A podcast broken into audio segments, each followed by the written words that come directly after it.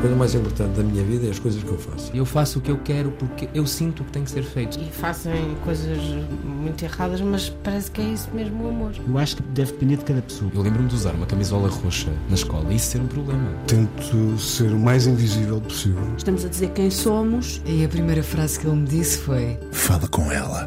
Há sempre uma resposta para todas as questões.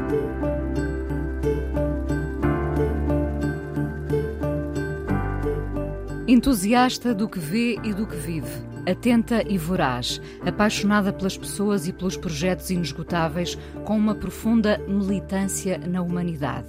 Os amigos espantam-se que não se lhe conheça em nenhum momento o ceticismo.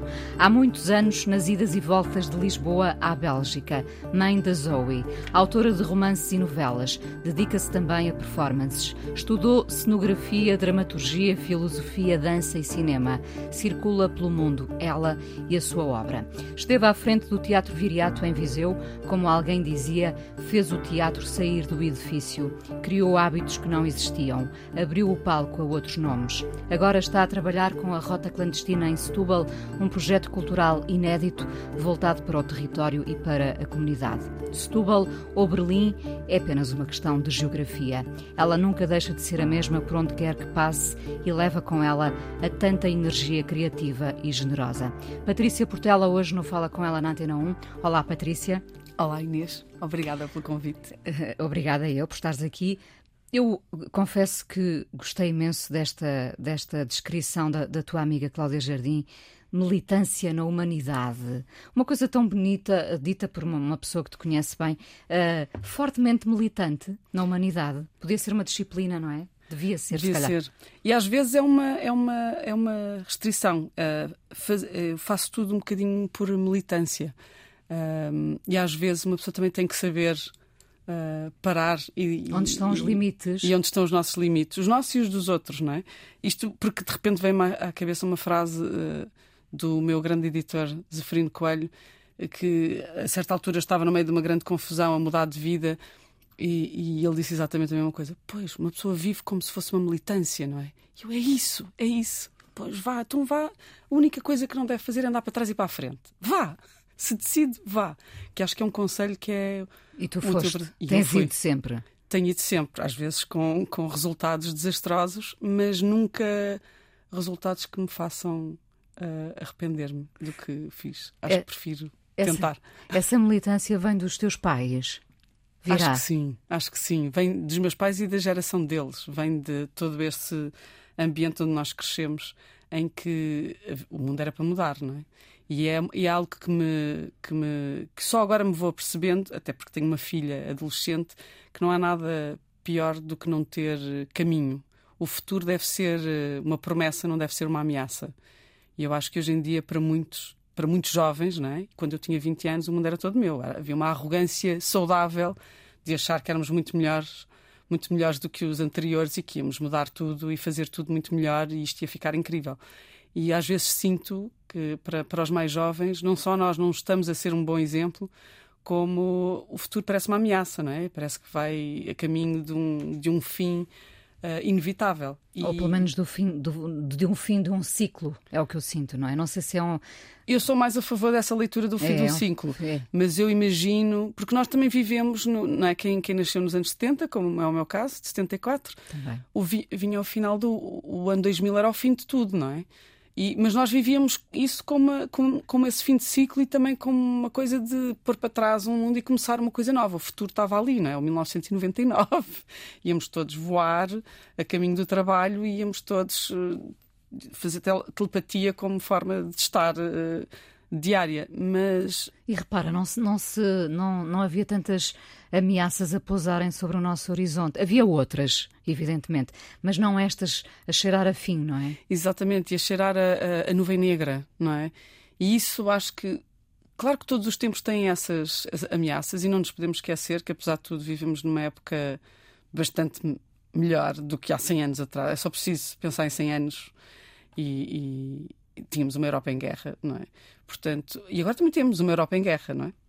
E, e, eu acho que é isso que nós devemos, nós devemos também ser um exemplo. E eu acho voltando à questão da militância, os meus pais foram um exemplo de militância e de mudança e de ação, de agência. E eu acho que, esta, que nós também temos que mostrar que, que, que, sim, que há imensas hipóteses. Porque eu acho que há, e acho que as novas gerações são muito mais espertas e muito mais um, empreendedor, empreendedoras não é uma palavra que eu gosto, são muito mais fazedoras no bom sentido do fazer uh, do que nós que acho que falamos mais do que fazemos às vezes. Uh, nunca deixas o ceticismo uh, tomar conta de ti? Não, não, isso é uma militância contra o cinismo e contra o ceticismo, marchar, marchar sempre. E é das coisas, é das coisas que mais me assusta. É o ceticismo crónico, e vivo rodeada de muitas pessoas assim. Porque, que... porque aí baixa-se os braços e, e, é uma desculpa para nunca mais fazer nada. Nunca mais fazer nada. Uh, o cinismo é de uma amargura que também é inútil, porque mesmo que haja conquistas, nunca serão saboreadas. Também não se percebe porquê, não é? O prazer e o desejo são fundamentais no dia a dia. E depois o medo, que acho que estas duas condições, uh, a qual as, estas duas condições nos podem levar, que é a loucura, não é? E a loucura acho que é o grande medo, se ignorarmos a morte, porque é um fim, portanto não é bem um medo, é só pronto, uma inevitabilidade. Uh, a loucura acho que é, é, a loucura no sentido não é a loucura sã, não é? Nós gostamos muito de falar, ah, é muito louco, ou ah, é bom os anos loucos, mas a loucura é, é algo muito pouco saudável e muito pouco criativo e muito pouco produtivo. Uh, nós é que gostamos de romantizar algo que não conhecemos. É verdade. Uh, Patrícia, és profissionalmente tantas coisas para além da escrita, mas já agora autora de Ifan, O Banquete, Dias Úteis, Crónicas Fora de Jogo, das tuas crónicas aqui na Antena 1 e no Jornal de Letras. Escreves muito e em vários géneros. És sempre múltipla? Acho que somos todos, não é? É verdade. Isso, yeah. isso, é outra ideia importante de contrariar. É, uh, Antigamente só podíamos fazer uma coisa bem, não é? E ai de quem se atrevesse a fazer mais do que uma. Exatamente. Mas ela agora também faz isto. Ela é, é o quê? Não se decide. Eu passei a vida sempre a lutar com. E sempre no sítio errado, não é? Porque quando, por exemplo, ia a uma feira do livro, uh, diziam-me: Ah, mas desenhas muito bem, tu devias te dedicar ao, uh, ao, desenho, às artes plásticas. Vai-se para as artes plásticas, ah, li uma coisa tua muito interessante, porquê é que não? E senti durante muito, muito, muito tempo, isso é outra coisa que eu acho que hoje em dia é muito mais livre, senti durante muito tempo que tinha que decidir e, portanto, estava sempre, era sempre meia. Era sempre meia isto, Havia meia um espartilho, não é? Tu ficavas ali apertada a ter que decidir entre uma coisa e outra. E não é preciso, porque nem eu, nem para ninguém. Hoje, aliás, hoje em dia é muito mais saudável. Para além de não, não existir uh, aquela ideia, já deixou de existir, para o bem e para o mal, de, um, de conseguirmos uma profissão que depois mantemos até ao fim dos nossos dias e que nos dá uh, sustento, estabilidade e tudo mais, uma casa, filhos, etc.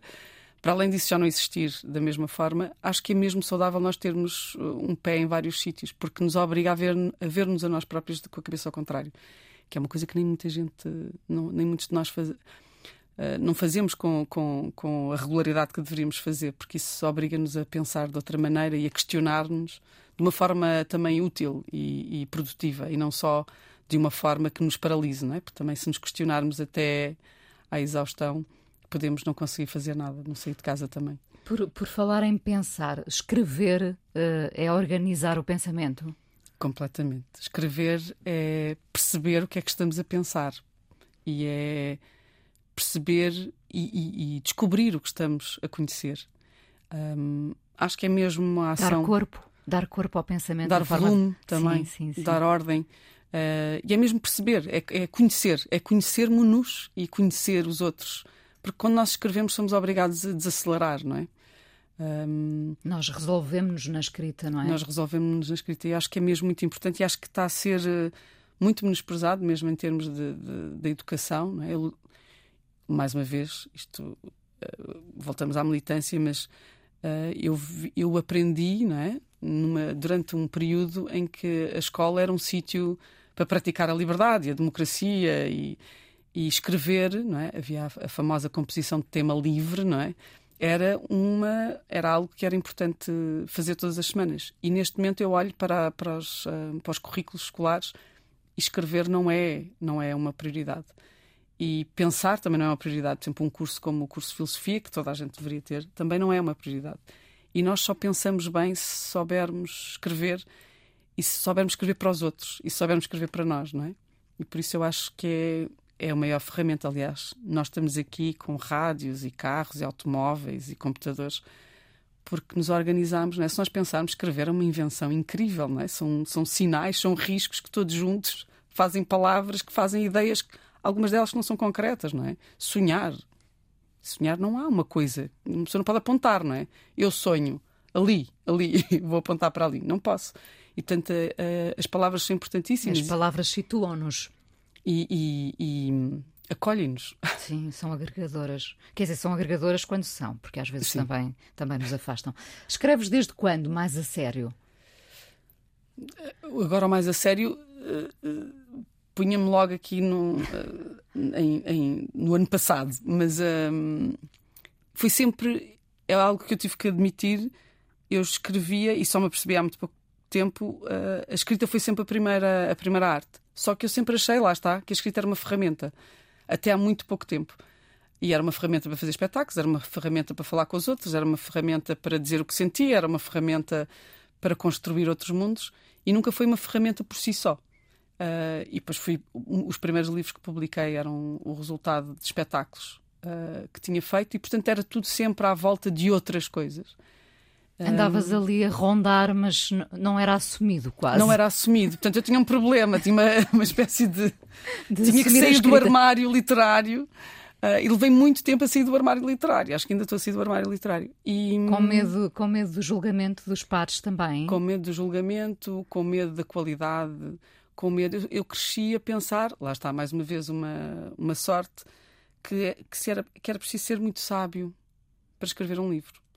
Uh, e é. Uh, agora, eu não sou sábia, mas se calhar esse é o meu objetivo. Eu acho que há. Há, há, temos há que nos permitir Temos que nos permitir a isso, não é? Lá está. Permitir escrever, lá está, pensar, porque é que temos que, só seremos sábios se pensarmos muito até lá chegarmos. Se não pensarmos antes e se não escrever um livro é uma forma de, lá está, de, de melhorarmos a forma como olhamos o mundo e de partilharmos isso com os outros, não é? E existe esse direito de poder partilhar, mas também de querer que partilhem connosco, não é? E às vezes é uma forma de arrogância, e isto é até triste dizer, não é? É uma forma de arrogância acharmos que não somos assim tão bons como imaginámos porque nos pomos ao nível, sei lá, de um, de um Orwell, de, de um. Uh, de, de, tantos outros escritores e nós nem não temos, por um lado não temos que estar a esse nível, mas podemos ambicioná-lo. Isso é muito saudável. Ambicionar mais do que, so, do, do que já somos parece uma coisa altamente saudável. O que não é saudável é queremos ficar exatamente no mesmo sítio, não é? É verdade. Uh, estudaste tantas coisas: cenografia, dramaturgia, filosofia, dança, cinema. És alguém para quem, uh, uh, para quem se olha e se percebe essa vontade de, de, de querer sempre saber mais, de querer aprender mais. isso vem de onde essa vontade de, de de abraçar tantas coisas? Da falta. Da falta. da falta, falta sempre qualquer coisa. E, e depois eu acho que tive. Hum, a curiosidade é o grande combustível, não é? A curiosidade e a vontade são os dois grandes combustíveis da humanidade. E, e também são as nossas perdições, não é? Se me, puserem, se me puserem num jantar com imensa coisa que eu não conheço. E eu vais querer experimentar. Vou querer experimentar tudo. E, e se a porta estiver entreaberta, também a vais querer abrir. Também ou fechar. Ou fechar. Às vezes, se calhar, deveria querer fechar também. Às vezes nós temos dificuldade porque a curiosidade não é. Hum, nós também fomos muito educados em linha reta, não é? É para fazer, é para abrir, é para. Mas às vezes fechar a porta ou dizer não vou por aí. Nunca tinha pensado nisso, acreditas? Agora, quando verbalizei, nós temos a imagem da porta entreaberta e às vezes seria melhor fechá-la, mas uh, uh, partimos do princípio que a ideia é sempre abri-la, não é? Explorá-la. É, e, e, mas às vezes não é para explorar. Às vezes não é por aí. E, e às vezes o facto de nós dizermos que não vamos por aí, porque nós também podemos ler isso de outra maneira e também por aquilo que tu disseste, porque é uma imagem muito bonita, porque a imagem semi-aberta dá para os dois lados, não é? E a vida dá sempre para os dois lados, pelo menos dois, não é? E, e muitas vezes nós temos uma ideia fixa de como é que a vida deveria ir e por isso tomamos as decisões nessa direção. Mas às vezes virar completamente a agulha e ir para outra, outra e escolher outra porta, porque não? Porque pode-se fechar esta porta e pode-se. Não é? Fizeste isso algumas vezes? Algumas vezes, mas sempre, eh, e agora que falas nisso, sempre a pensar que será que isto é muito errado? Mas depois a curiosidade ou, ou aquela, aquela sensação de que, que é mais forte do que nós, porque eu acho que nós pensamos, lá está, pensamos melhor quando escrevemos, mas também pensamos melhor quando não pensamos muito sobre o assunto. Na medida em que às vezes temos que nos ouvir, não é? O corpo, por exemplo, porque é que nós vivemos numa época em que há tantas doenças estranhas e psicossomáticas e tudo mais? Eu não percebo muito disso, mas quando, por exemplo, ando a trabalhar, isso aconteceu-me uh, claramente em quatro trabalhos ao mesmo tempo, nenhum deles uh, uh, do, meu, do meu agrado, e de repente vou acender um esquentador que está um bocadinho mais acima do que é suposto e fico paralisada e que fiquei três dias sem conseguir mexer as costas, é o corpo a dizer: Olha, já te avisei de várias maneiras, não estás a perceber o que estás a sentir, eu explico-te. E eu acho que nós às vezes temos um, usamos muito o corpo como um táxi e o corpo é mesmo é a matéria do pensamento por si só. Temos que estar atentos a ele muito, não é? Aos sinais que ele que ele vai dando. Um, quando é quando é que invades o palco? O palco uh, no sentido como autora foi antes foi portanto tu só escreves só só publicas depois uh, de teres uh, peças feitas. Isto é, é todo um acidente uh, que vem da cenografia. Eu queria ser uh, cenógrafa, assim, de um Scala de Milão, de, de, uma ópera de São Carlos. Era uma rapariga virada para a ópera. Uh, e ainda sou. É, uma, um, é um formato que, que, que, até gosto bastante, até por razões estranhas e alheias à própria história da, da ópera. Um, e fiz um curso, no, um mestrado na, na, em Utrecht e na Central St. Martins, onde me diziam sempre que o que eu escrevia era mais interessante. Quer dizer, não me diziam assim, mas delicadamente era mais interessante do que os objetos que eu criava. E eu ficava ofendidíssima, não percebendo que lá está, que aquela porta estava aberta, mas a outra, se calhar, era mais difícil, mas era mais interessante. E é assim que eu começo a escrever, para, sempre para espetáculos e sempre com o objetivo de criar outras coisas. Até ter feito um espetáculo que eu gosto muito, que se chama Flatland, e que, que, era uma trilogia em que raptava espectadores e os metia num autocarro e, e os salvava com, com um senhor de moto em telepisa, tipo filme, com música do Ennio Morricone. E é um espetáculo que eu gostei muito de fazer e que me diverti muito a fazer. Mas a primeira parte é um livro construído uh, uh, 3 por 4 metros, como se fosse uma tela onde as, as letras vão falando com os espectadores. Eu lembro-me da Isabel Garcês, que na altura era editora uh, também na Caminho, para onde eu fui um, depois como autora, e desde então aí estou, que de me ter dito, ter ido ver o espetáculo e disse: O que é que é preciso dizer-te mais? Lá está. Aqui não era o corpo, era o mundo, para tu começares a escrever. Agora já fazes livros em 3D. o que é que é preciso mais para teres coragem? Isso já eras tu a dizer a ti própria que era o caminho que querias seguir, mas. Se calhar era, pois, se calhar era o meu corpo mais uma vez, materializou um livro e disse o que é que é preciso mais?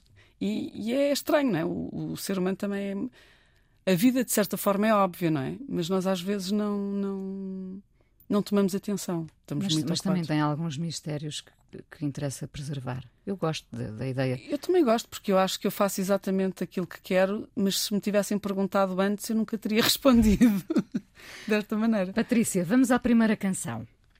O que é que vamos ouvir? Ah, uh, vamos ouvir. Uh, Isto de... com alguma cerimónia, não é? Sim, sim, sim. É, um, é uma, uma canção que eu gosto muito que se chama The Trouble with the Classicists do Lou Reed e do John Cale, num livro maravilhoso, num livro, lá está, num disco que poderia ser um livro de poemas que, é, que se chama e se intitula Songs for Drella, que foi o disco que eles escreveram uns anos mais tarde de despedida ao Andy Warhol. E que é um, é um disco maravilhoso do princípio ao fim e que me tem acompanhado em momentos-chave e é sempre muito certeiro. E este The Trouble with the Classicists é basicamente os dois a a conversar sobre o problema dos classicistas, dos modernistas, dos vanguardistas e tudo mais, cada um com a, com a sua caixinha a pensar como é que a arte deve ser. Vamos ouvir então. A escritora e autora de diversos projetos artísticos, Patrícia Portela, hoje no Fala Com Ela aqui na Antena 1. Um, como foi a ida e volta ao Teatro Viriato em Viseu em tempo de pandemia? Foi. Juntaram-se aqui, foi um cocktail interessante, não foi? foi um... Agora já nos podemos rir um bocadinho, não é? Agora já, porque já é passado, porque tudo o que aconteceu em pandemia é um passado muito distante eh, para o bem e para o mal. Eu acho que foi. hum, É uma experiência que eu não trocava por nada deste mundo. Acho que me fez perceber que eu, no fundo, sou uma alcoviteira. Se, eu, se, eu, se, se houvesse uma profissão oficial, que existe, a profissão de alcoviteira existe, mas não é oficial. E eu sou uma alcoviteira de, de, de, de projetos, de artistas, de ideias, e um teatro dá essa oportunidade uh, de uma Vir forma. Escovilhar, escovilhar os, os projetos alheios. Não, não, e de os casar, não é? E de os Claro. casar. Mas sim, de saber, porque é uma, é uma profissão de uma enorme responsabilidade e, aliás, até paralisante em termos como artista. Foi, foi algo que eu decidi muito rapidamente, que enquanto estava ali não ia desenvolver os meus projetos eh, artísticos, porque não faz sentido, porque temos acesso a tudo de toda a gente e tem que haver cerimónia e tem que haver respeito e tem que haver eh, um, lugar para, para ser generoso e para partilhar. É o momento de partilhar de outra maneira e de criar de outra maneira. Portanto, o meu projeto artístico durante aqueles dois anos foi o Teatro Viriato. Mas Quando, uma- quando te fazem o convite para, para seres a diretora artística do Teatro Viriato, o que é que tu pensas de imediato? disse que não. Disseste que Disse não, fechaste a várias porta. vezes. Fechei a porta.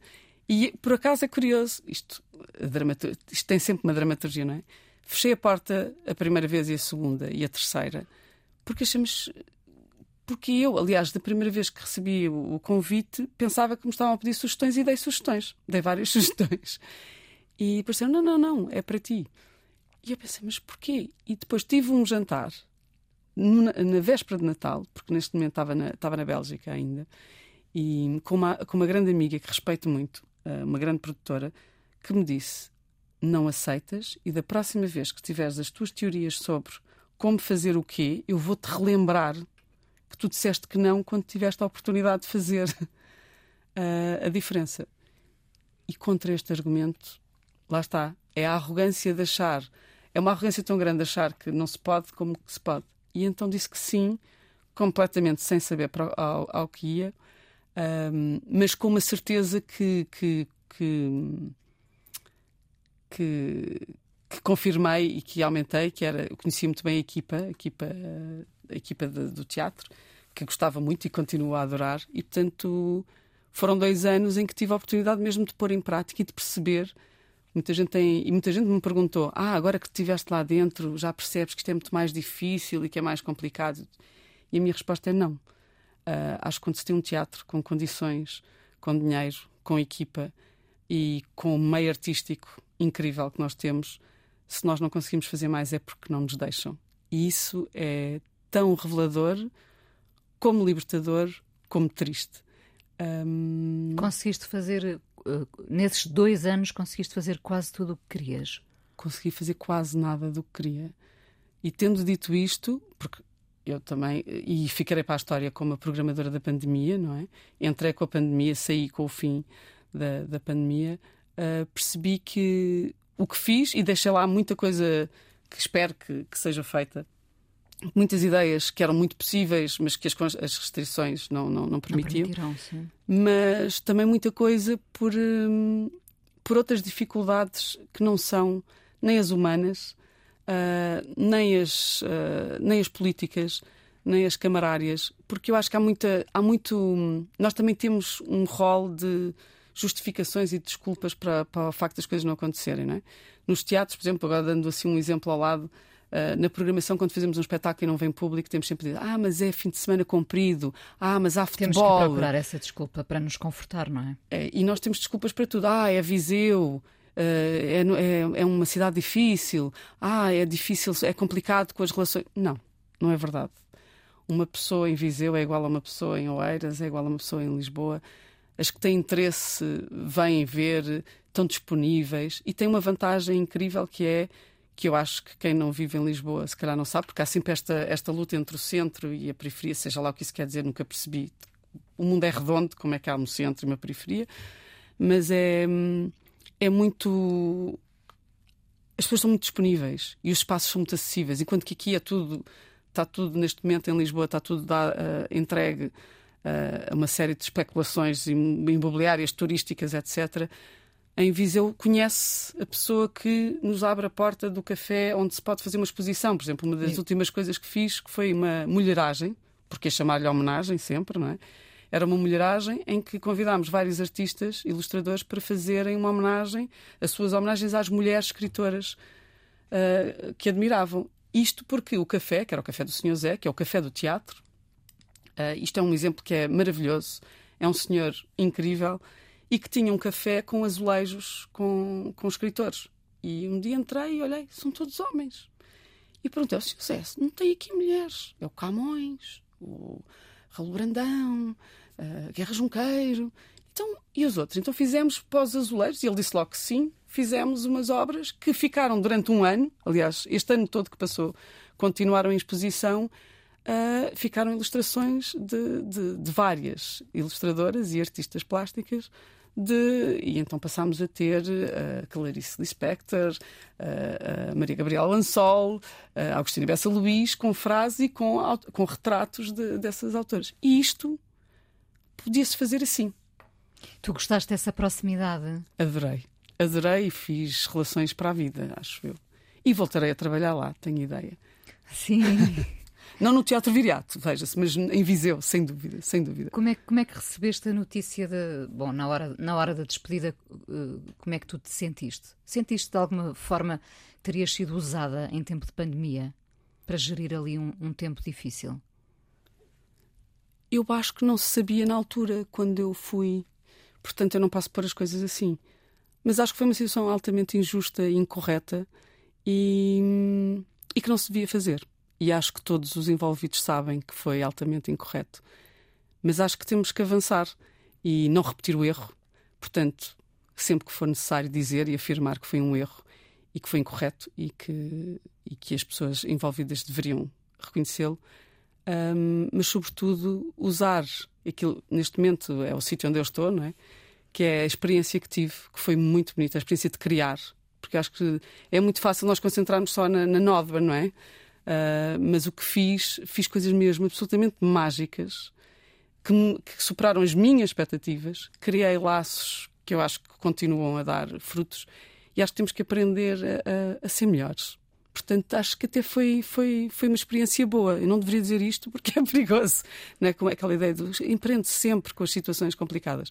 Mas, não deveria mas ter sim, acontecido, mas concordo sim. Concordo inteiramente, não, não nos focarmos na nódoa, mas focarmos no que foi feito. E muitas coisas foram feitas. Muitas. E, e, e quando me dizem que tu és especialmente boa a criar pontes, a ligar pessoas, tu conseguiste fazer isso no Teatro Viriato? Consegui, e consegui, e, e, e é duradouro um, um dos meus medos quando saí é então construímos isto, agora que isto ia abrir e que nós íamos conseguir pôr tudo Deixaste em prática. lá marcas, sem dúvida. Acho que sim, e deixaram marcas em mim. Foi, foi, foi mútuo. E hum, acho que sim, acho que, é dos, acho que é das profissões mais bonitas. Também devo dizer aqui, porque há muita discussão, não é? No meio artístico. Programar é uma, uma profissão mesmo muito bonita, porque é, é tal, é ser alcoviteira, é, é juntar e muitas vezes é juntar cinco artistas num projeto e depois ver que ao almoço surgiu uma ideia e vê-la, por exemplo, algumas já as vejo agora a acontecer. E isso é, eu costumo dizer que é fazer parte dos pandas deste mundo. O panda é um, é um animal em extinção, mas é um animal que toda a gente gosta, não é? Que é assim, é uma coisa que dá vontade. E come, só come bambu.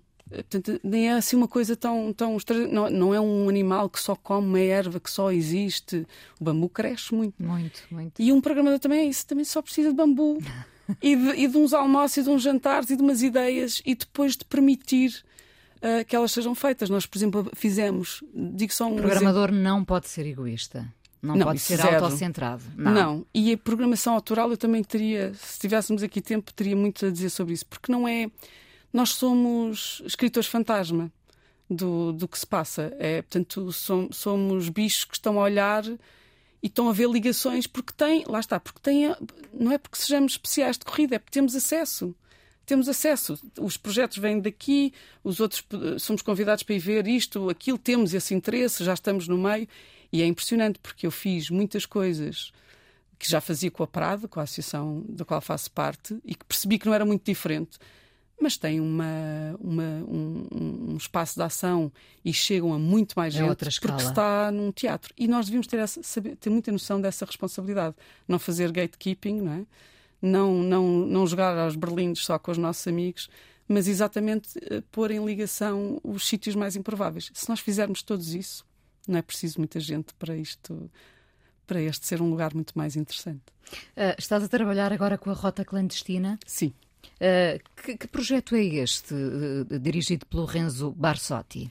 É um projeto que, que, lá está, são as sortes da vida, não é? Saí do Teatro Viriato e fui parar à Sardenha para fazer, para acompanhar a dramaturgia do projeto Selvagem, de Marco Martins, que é um projeto que também se iniciou com o Renzo Barsotti, na Rota Clandestina, e, e pronto, e foi, foi, foi na semana seguinte. Foi assim, daquelas sortes. Pronto, lá está, fechei a porta, afinal, havia uma razão. Não fechei, fecharam a porta. E, e eu, avançaste? E eu avancei e caí de uma janela abaixo eh, e fui parar à Rota Clandestina.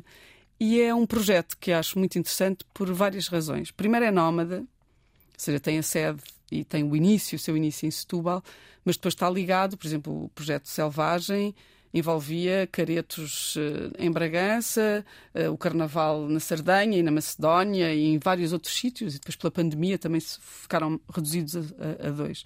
Mas tem, há variedíssimos projetos que envolvem, uh, sobretudo, comunidades diferentes e que, sobretudo, tá, relaciona-se muito com a ideia, ou centra-se muito na ideia de perceber o que é que é comum para nós na Europa. Porque é muito fácil, não é? E agora nós vemos muito um discurso também homogéneo, higiênico e bem comportado sobre o que é a Europa. Mas o que é comum a todos não é a língua, claramente, não é? Parecemos uma cambada de tribos, não é? Todos à pancada literária e, e linguística uns com os outros. Não são de todas as condições financeiras. Não são de todas as condições financeiras, não são as condições sociais. Apesar de vivermos no sítio melhor, num dos sítios mais seguros do, do mundo, não são, porque basta só comparar Portugal com a Bélgica, a Bélgica com a Itália. E Itália sabes com... bem disso, não é? E vou sempre vendo, e vou sempre vivendo isso. E então, mas de repente, uma pessoa pode estar na Macedónia, não é? E, e se estiver em certas regiões, a certa hora, uh, toca, uh, uh, para tudo para se rezar um, três vezes por dia, da mesma maneira que aqui tocam os sinos, não é? Da hora a hora, e nós reconhecemos e achamos perfeitamente natural. E, portanto, aquilo que nos une, se calhar, mais facilmente é um, um, lado, como por exemplo nisto dos caretos, desta relação com a natureza, desta relação com a animalidade que temos, ou esta ideia com a agricultura, com a ideia de sermos sedentários, é?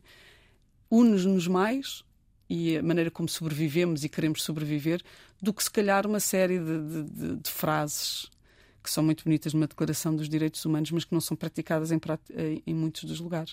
E então a ideia é criar projetos que, que nos coloquem e que façam pontes entre os sítios que parecem mais uh, estranhos e que afinal, uh, lá está, como diz o Sérgio Godinho, que poderia ser uma grande canção, uma grande escolha, é descobrir os segredos dos locais que no fundo são iguais em todos nós. E portanto é um projeto que pode envolver, desde que envolva espetáculos e performances, é um, é um projeto que junta. Lá está. Uh, mais uma vez, fui, fui recrutada pela minha capacidade alcoviteira de juntar uh, pessoas improváveis. É muito curioso que tu tenhas deixado um teatro institucional, não é? O teatro Viriato, e vás parar à rota clandestina.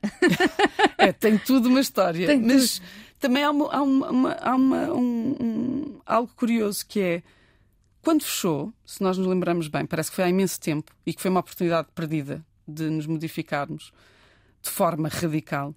Uh, o que não aconteceu. O que não aconteceu. E deveria ter acontecido. E eu acho que, que ainda vamos pagar uma conta cara por causa disso.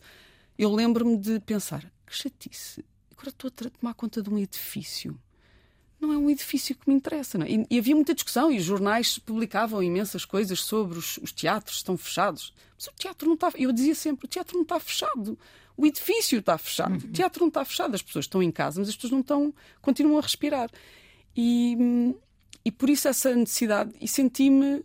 E é uma das coisas, uma das características destes dois anos uh, em Viseu.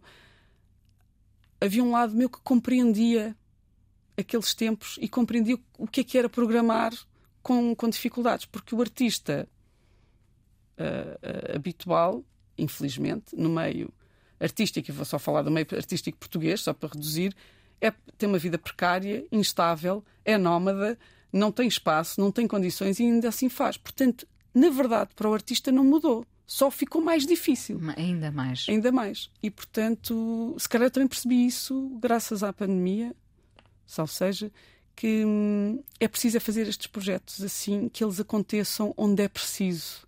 Que ele, ou seja, nós na pandemia também tivemos uma tendência para manter tudo como estava, não é? E aliás, assim que a pandemia nos permitiu acelerar e não para compensar o tempo perdido. Pois foi imitar, nunca tinha pensado nisso, imitar a realidade anterior, quando a realidade afinal não era aquela.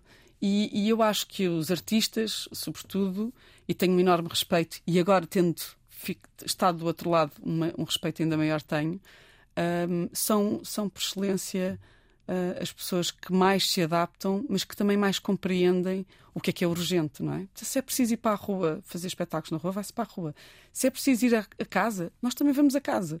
Se é preciso ficar quieto a pensar para depois lançar um foguete não sei onde e encantar um milhão de pessoas ao mesmo tempo, também se faz. E essa capacidade de metamorfose, de transformação, que eu acho que a sociedade precisa, o artista vive dela. É, é a condição uh, sine qua non, é a condição natural de um, de um artista.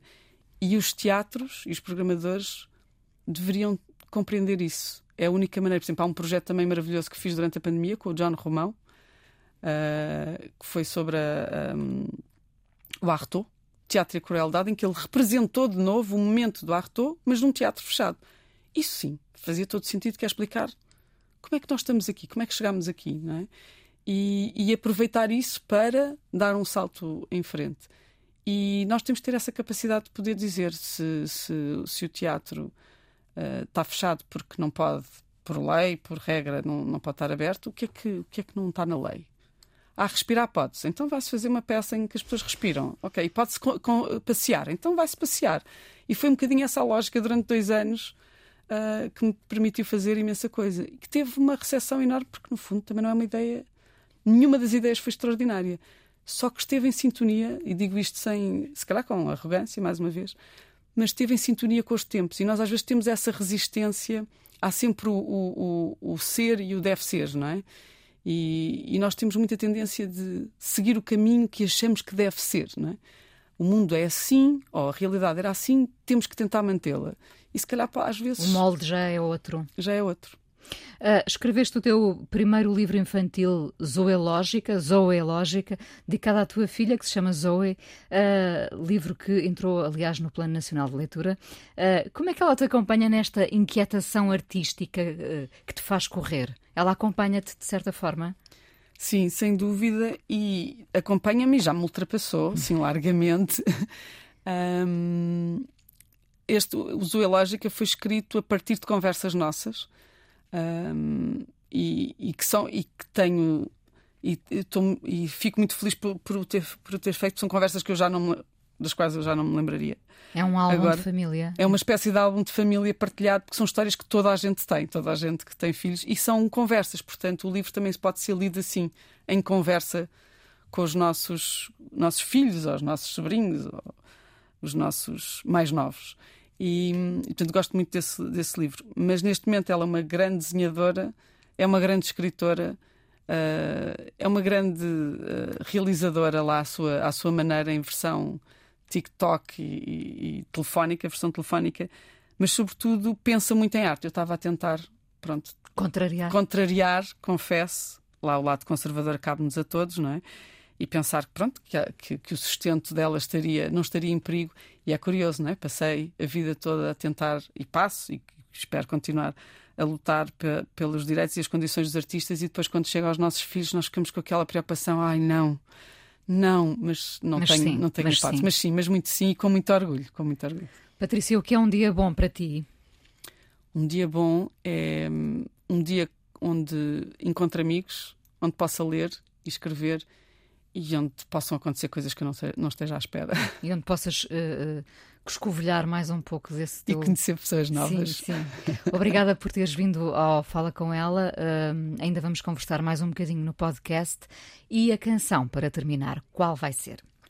Curiosamente, e claro, mais uma vez faz todo o sentido, escolhi Era Uma Casa, que é a partir do poema de Vinícius de Moraes e é uma versão do Tom Jobim, porque foi a única canção na vida que eu cantei a alguém, que cantei à minha filha durante anos para adormecer e que hoje me dá vontade de rir porque se, todos, todos os que me conhecem tipo, imaginarem que eu possa cantar é assim motivo de grande chacota e de grande gargalhada. Mas é uma canção lindíssima. Vamos ouvir então.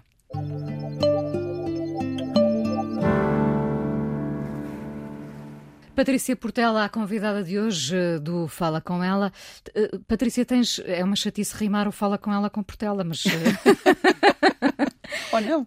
não? tens muitas ideias na cabeça para pôr em prática? Tens sempre muitas? Sim, eu tinha um amigo que é, tenho, que é o Pedro Morteira, que, que é um grande ilustrador também, que diz: Patrícia, a overdose de ideias é tão má como não, como não ter nenhuma. E é verdade. Até porque depois o esquentador te diz para parar. Para parar, exatamente. Mas, mas, tens, habitualmente, tens, uh, há qualquer coisa, uh, por exemplo, o, o, o, o, que te, o que te merece observação uh, e, e, nota disso? Eu, imagino-te sempre muito atenta. Tudo. Aliás, é apanhei-te aqui no edifício muito. muito abananada a olhar para uma série de ecrãs e eu pensei, vem aí uma nova criação. Exato, porque eu estava a pensar como é que fizeram estes ecrãs com os, com os canais todos ao mesmo tempo. E se eu tentar ler em direção para cima e para baixo? E estava divertidíssima com isso. Mas é, lá está, é, é a, a profundo fascínio com os outros, não é? E com. Ainda a semana passada aconteceu-me algo maravilhoso. Estava na, na fila para o supermercado, fui a correr comprar qualquer coisa e estava um miúdo à minha frente com duas garrafas de sumo de romã, que é específico, e depois tinha um Kinder surpresa, uma batata frita, um sneakers não sei quê, e umas batatas fritas não sei do quê, mais sei quê. E estava o tempo todo a tirar uma a pôr outra, a tirar uma a pôr outra, e percebia-se que estava ali a escolher.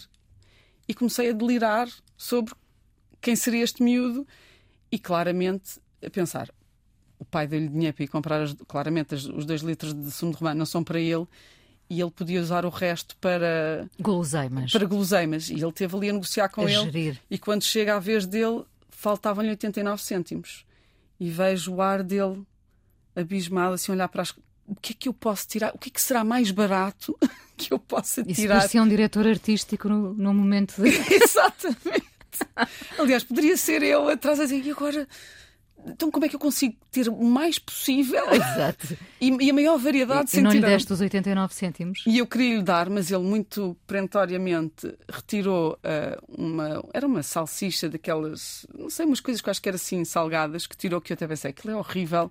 Também ia fazer-lhe mal de ia qualquer fazer forma. mal de qualquer maneira. E vi com a satisfação com que ele olhou para o pacote de batatas fritas, como quem diz, este não.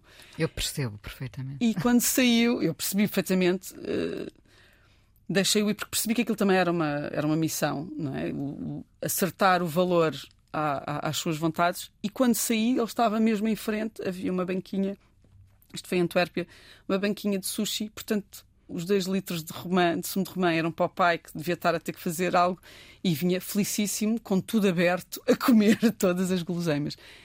E é muito. Isto só para dizer que uma pessoa vai pensando, vai observando, não é? Assim, uma espécie de detetive não de, de, de, de crimes, ou então se calhar sim, de crimes uh, emocionais, crimes do dia a dia. E o cotidiano é muito inspirador, não é? O cotidiano é e é sempre bastante mais interessante do que, do que nós possamos imaginar. E portanto é, é também interessante confrontarmos também, e eu acho que é uma das coisas que mais me fascina, com aquilo que nós achamos dos outros, não é? E aquilo que depois verdadeiramente acontece. E acho que devemos deixar sempre, e acho que imaginar também é isso, é o ato de imaginar o que pode ser, mas deixando sempre uh, um espaço para tudo aquilo que a gente não sabe daquela pessoa. Não é? Uma das coisas que me incomoda mais é às vezes a nossa. Uh, uh, como é que se diz? A nossa negligência com os outros, não é? A gente chega, estou mal disposta e portanto trato mal toda a gente porque eu estou mal disposta e as pessoas têm que compreender. Então, e a pessoa ao lado? Se calhar a pessoa ao lado não dormiu, se calhar eh, foi despedida, se calhar eh, aconteceu tanta coisa e nós às vezes não temos espaço para isso. E eu acho que a imaginação é mais o espaço entre do que uma história fechada, não é? Nós temos muita ideia de, ah, ela imagina muito, tem muitas histórias. Mas eu acho que não tenho muitas histórias. Tenho muitas ideias sobre o que é que poderia ser e como juntar e como associar. Associar, eu acho que eu acho que me definiria mais como uma pessoa que associa coisas improváveis do que inventa Gostas coisas Gostas bastante desse lado do improvável? Gosto bastante do lado do improvável, porque mantém-nos, para já, atentos mantém-nos. Uh, com, com o lado do espanto. Mantém-nos o espanto sempre ativo. Aliás, como diria José Gomes Ferreira, proibida a entrada okay. a quem uh, não viver constantemente espantado de existir. Que eu acho que é uma frase maravilhosa. E, aliás, vou trabalhar sobre a partir do João Sem Medo para, uma, para um espetáculo com uma companhia belga agora para o ano que vem e acho que é a frase mais, mais fantástica. Assim, nunca, nunca esquecer que, que é um espanto. Esta ideia é uma grande invenção, não é? Viver é uma grande invenção, se uma pessoa pensar. E, e, é, e é importante nunca nos esquecermos, mesmo quando os dias, pronto, não são os melhores e mesmo quando nos. Uh... Mas os dias uh, trazem outros, não é? E o dia a seguir pode ser tão dia, diferente. É? E o dia da manhã sempre vem, não é? Como diz o Caetano, mesmo que uns não queiram, será de, de outros que esperam ver o dia raiar, não é? És uma, uma escritora, artista, diretora artística, enfim, mulher de, de vários projetos, com pátria ou de várias, ou, ou, isso não te faz sentido? Tu que já andaste pelo mundo todo uh, e tens essa relação muito próxima com, com a Bélgica, ainda assim uh, a tua pátria é Portugal? É, é uma pergunta. Já não se usa de é, facto. É, mas é que eu tenho que dizer que sim. Uh, mas por outras razões, fiz, acho que fiz um percurso muito grande porque eu também venho de uma, de uma época em que se falava muito de multiculturalismo, mas também de muita assimilação, que são dois conceitos que devem ser hoje muito questionados e muito reavaliados porque também criaram uma série de mal-entendidos. E eu sempre achei que podia viver em Marte, se fosse preciso, que consigo viver em qualquer sítio. E não é verdade. Até conseguir até consigo, mas será que eu tiro o melhor de mim em todos os sítios? Eu acho que não.